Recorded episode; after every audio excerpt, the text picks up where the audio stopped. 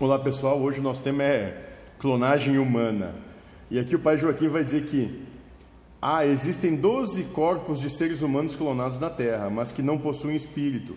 Estão mantidos por aparelhos, é como se vivessem em coma.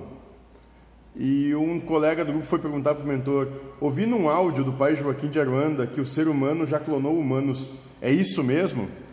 E o mentor da, da casa foi responder o seguinte para ele: Sim, eram 12, mas um deu problema, então tivemos que desligá-lo. No futuro, não haverá mais doenças, os órgãos sexuais dos seres humanos atrofiarão e eles não vão mais praticar o sexo, como é conhecido pelos humanos.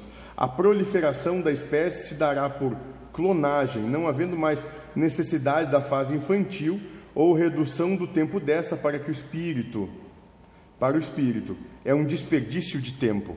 Ele está falando da infância. Né?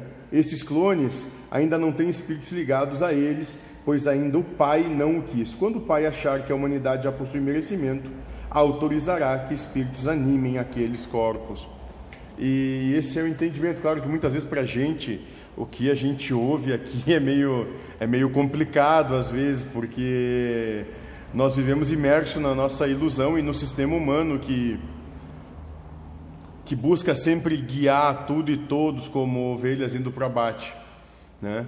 Então esses, esses caras eles vêm dizendo um monte de coisas que para a gente parece coisa assim de, de filme, de ficção científica, mas eles já, já têm uma, uma percepção, um entendimento de, sei lá, milhares de anos à frente, não sei, ou milhões, ou sei lá como é que seja, mas eu sei que eles já compreendem que tudo que a gente entende como existência vai mudar e o processo é esse, já está mudando. Né? Inclusive a nossa interrelação com as questões da, de, de sexualidade, de, de percepção das coisas e de motivação. Né? Ou seja, pelo que eles falam aí no futuro, a gente vai ser todo mundo feito in vitro. Vamos lá.